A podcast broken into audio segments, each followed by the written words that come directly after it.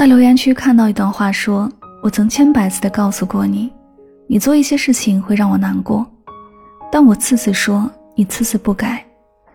你就凭借着我对你的喜欢，无视我的感受。可你知道吗？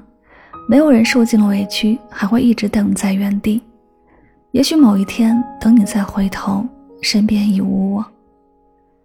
在感情当中，我们都曾为了另一个人受尽委屈，但还是不愿放弃。”总觉得再坚持一下，一切都会好起来。我们给对方时间和耐心，也试图沟通应该如何相处，直到一次次的尝试、期待，最后却只有失望的时候，我们才下定决心离开。相遇的时候，我们都曾庆幸过茫茫人海，还好遇见的人是你，还好相爱的人是你。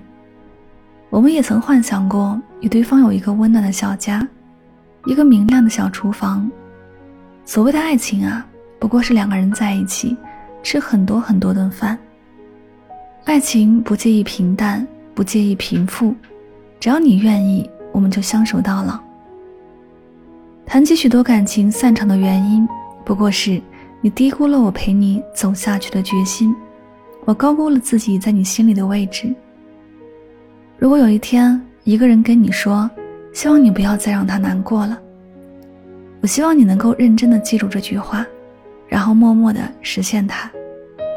别等到爱的人消失不见，你才知道从前有多美好。